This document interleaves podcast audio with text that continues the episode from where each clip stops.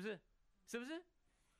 请问，金子是天生就能做那么多东西的吗？不是的，它在金矿里头要经过提炼，对不对？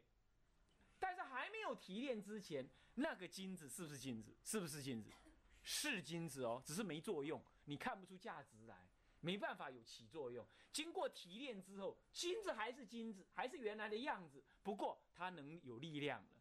它能产生种种的，呃，做戒指，呃，做什么什么环儿，做什么东西什么东西的，对不对？是不是？经过提炼就有那个能耐，还没有提炼，虽然还叫也叫金子，那叫金沙在矿，那是金沙在矿，产生不了作用。诸位了解吗？你我就是金沙在矿，可是金子的本质跟释迦老子一不一样？一不一样？是一样的，但是没作用。没作用，懂吗？金子的本质是一样的，但是呢没作用，因为金沙在矿，没有经过修炼提炼，那个提炼的过程就是回来找自己的意思，这样懂吗？所以记得，请记得，皈依不是依靠释迦老子，不是找一个人来依靠，这样概这么这么单纯的概念，当然他是，等一下我会讲到一的时候会讲到这个道理，但是。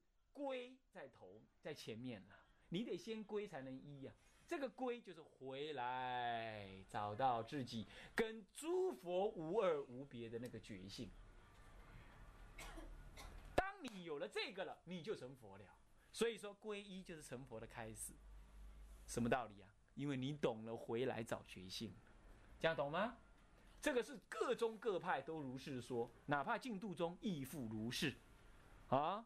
但是我要告诉你，太多念佛的人连这个道理都不懂，那他也念得很高兴，他也能往生，是不是？是的，因为弥陀佛特别慈悲，是不是这样子啊？那是可以。然而诸位不同啊，诸位正处于中国佛教复兴阶段的所谓居士，你们得要懂这个道理，你们也得要去实践这个道理。那像我今天来讲这个道理，那才有价值啊！你们要做种子。你们把这个道理懂了之后去实践，也去念佛，用这个道理去念佛，当然会比不懂这个道理念佛力量来的强，而且踏实。这是归的第一个意思，叫做回来的意思。其次，归有第二个意思，那就是翻邪归正的意思。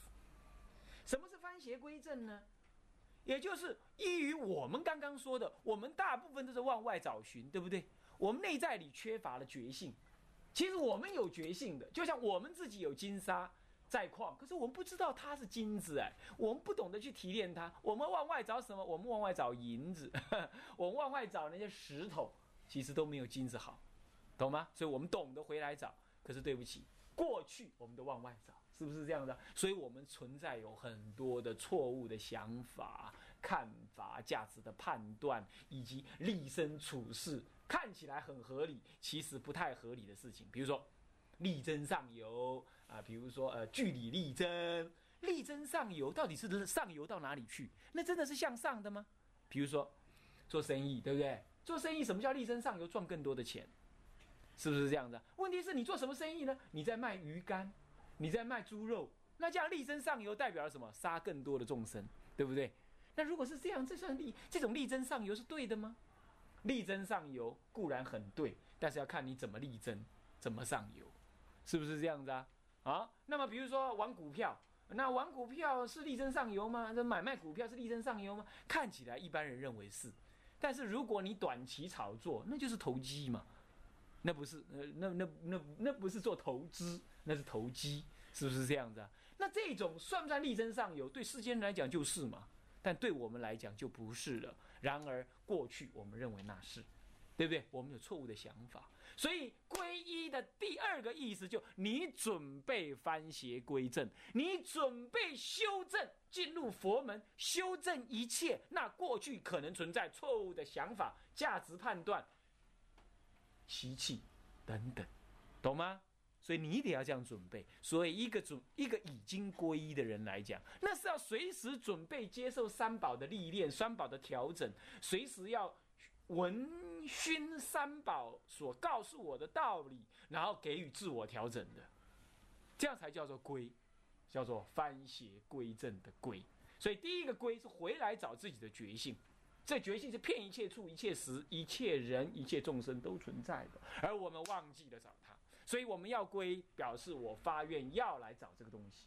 那第二个就是我过去不知道，所以我造了很多业，有很多习气，有很多错误的想法、价值观、价值观念。现在我得要回来准备，而不是回来，我得要准备一切翻邪归正，把邪的翻过来归一切正，这样懂吗？所以“归”的第二个意思，“归”光一个“归”字的第二个意思，就是你要随时准备修正你自己的错误。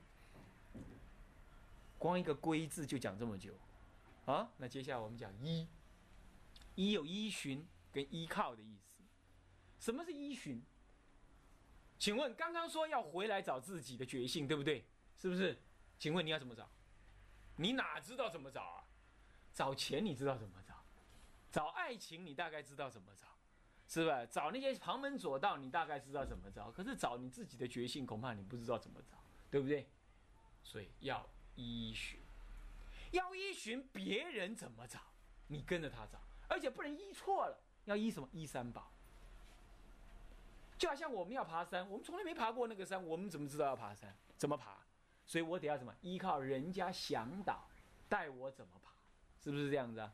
所以依的第一个意思就依循，依循什么？依循佛法僧三宝所教导我的道理。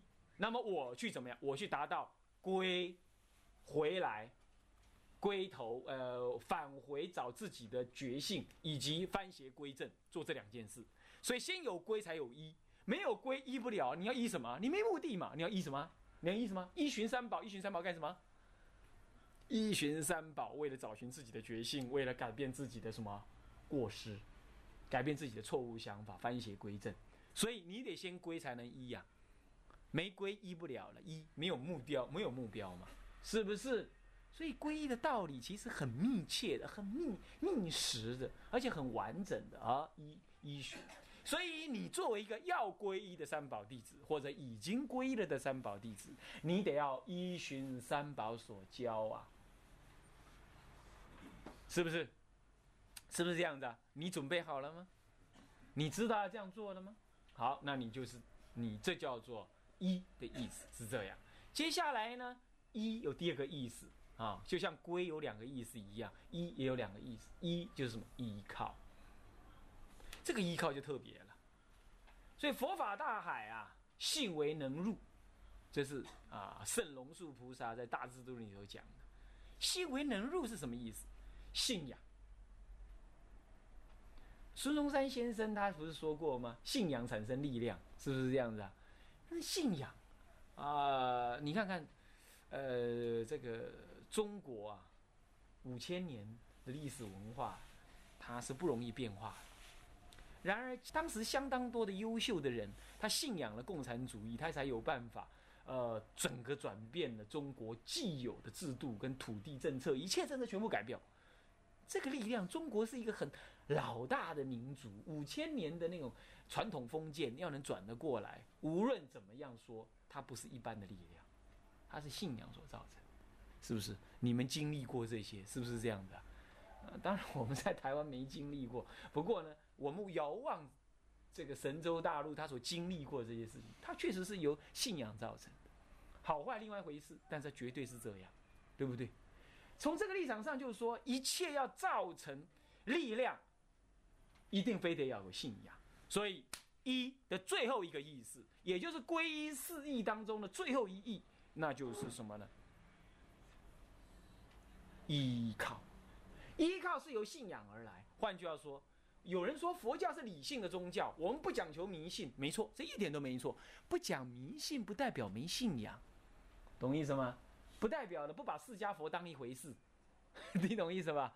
啊，释迦佛，反正释迦佛也不过是个老师而已嘛，对不对？那他讲的是道理，那我是听他道理，我不必拜，不必拜，这是很有种，说的也很对，也很到位。问题是你的不必拜跟师傅的不必拜恐怕不太一样，你的不必拜可能是傲慢，人家师傅的不必拜可能是因为觉悟的关系，这样懂吗？所以现在我就要说明了关于。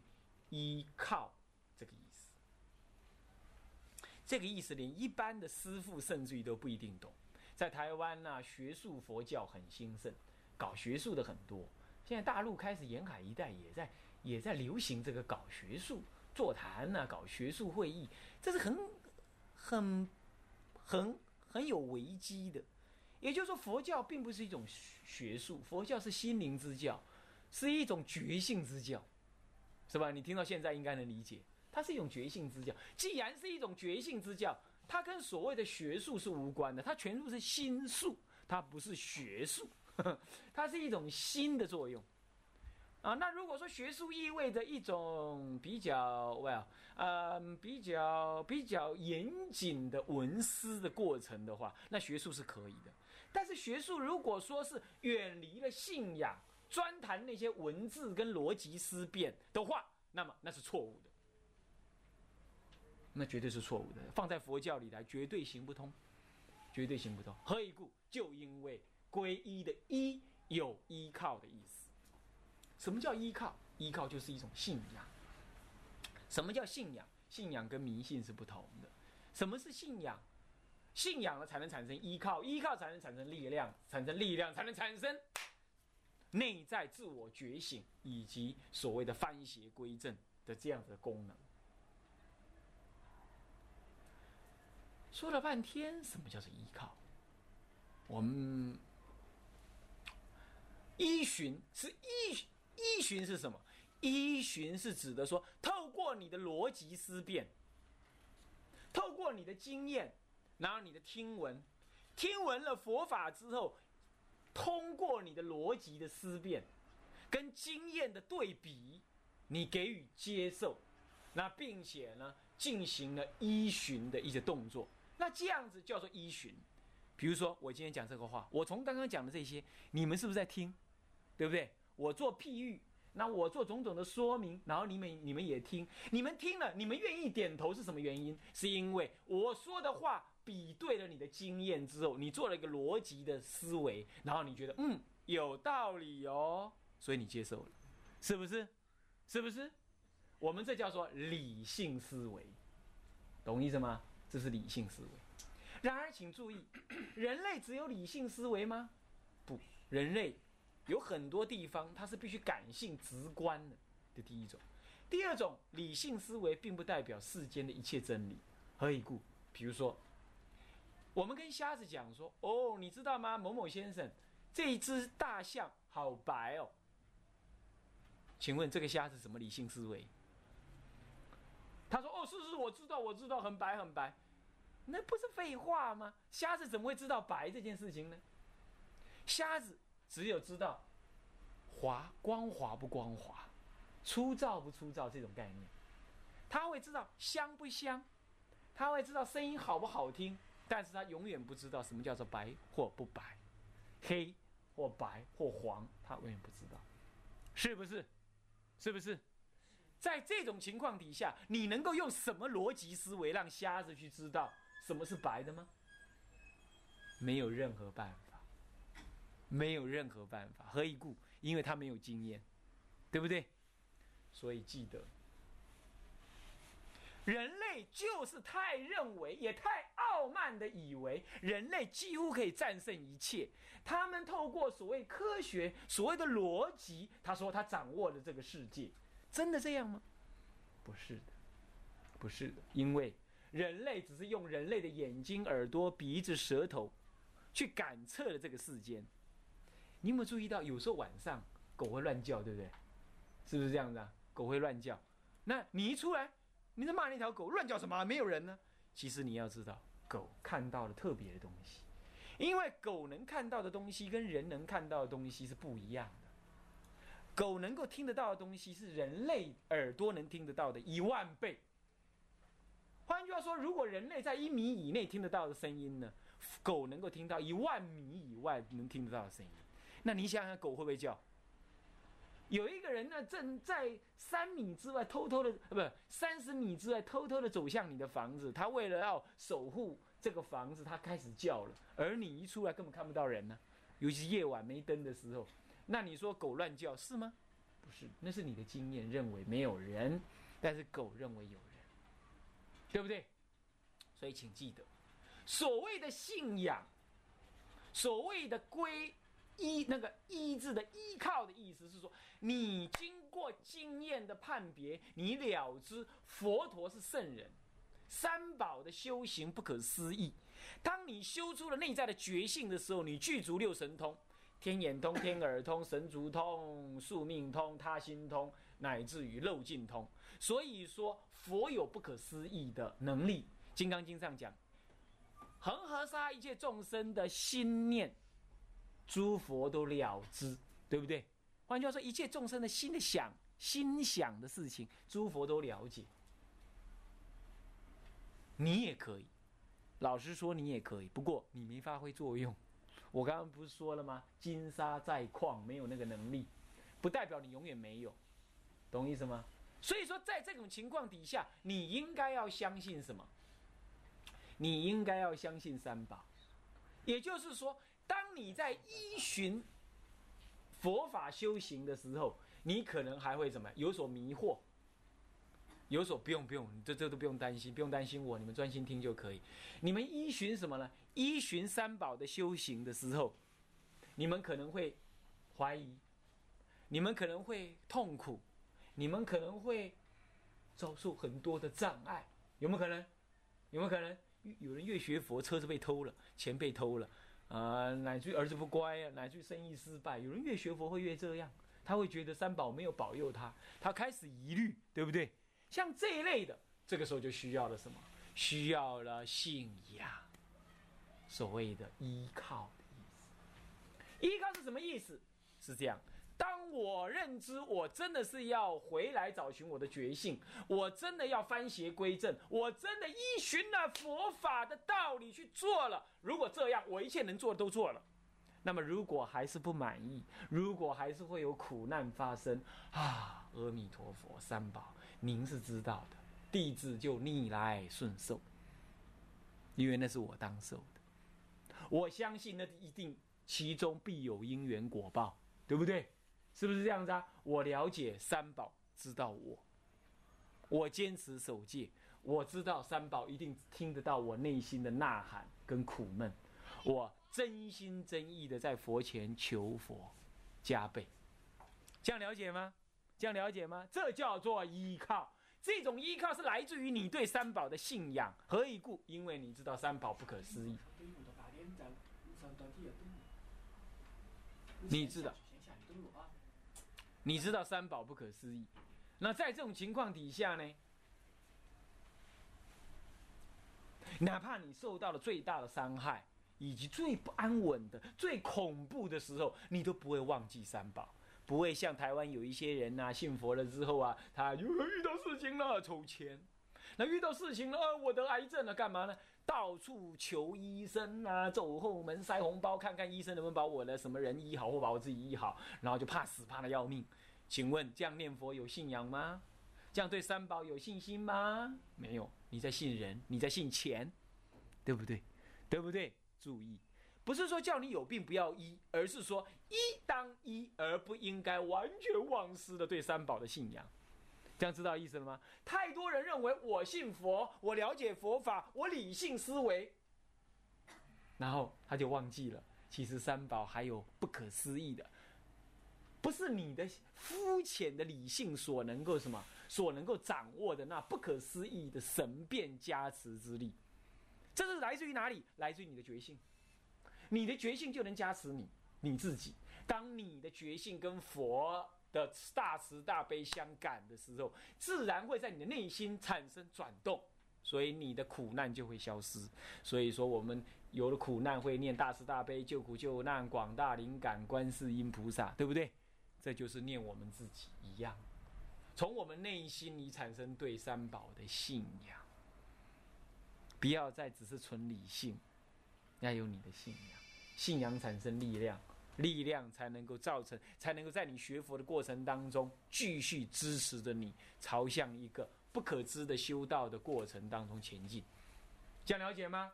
所以皈依，所以皈依绝对。具有这种信仰的内容，不能够纯是理性而已。那你说难道是感性跟迷信吗？不，那既不是，那是感性，我勉强可以说。但是那不然是感性，感性是一种感情的生灭，懂吗？你你感性来了，你会觉得哦，好好哦，好感动哦。等到哪一天过去了，你就不感动了，对不对？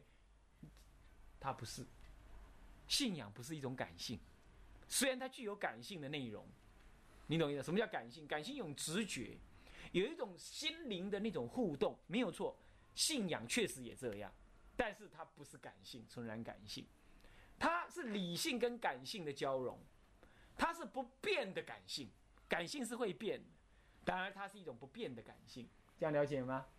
啊，它也不是迷信，迷信是什么？是不了解乱信，谓之为迷信，是为了我执的需要而而而信，那叫做迷信。你比如说像法轮功，它就是这样子嘛，它就是为了我执而信的，它是异于我执而存在。各位这样了解吗？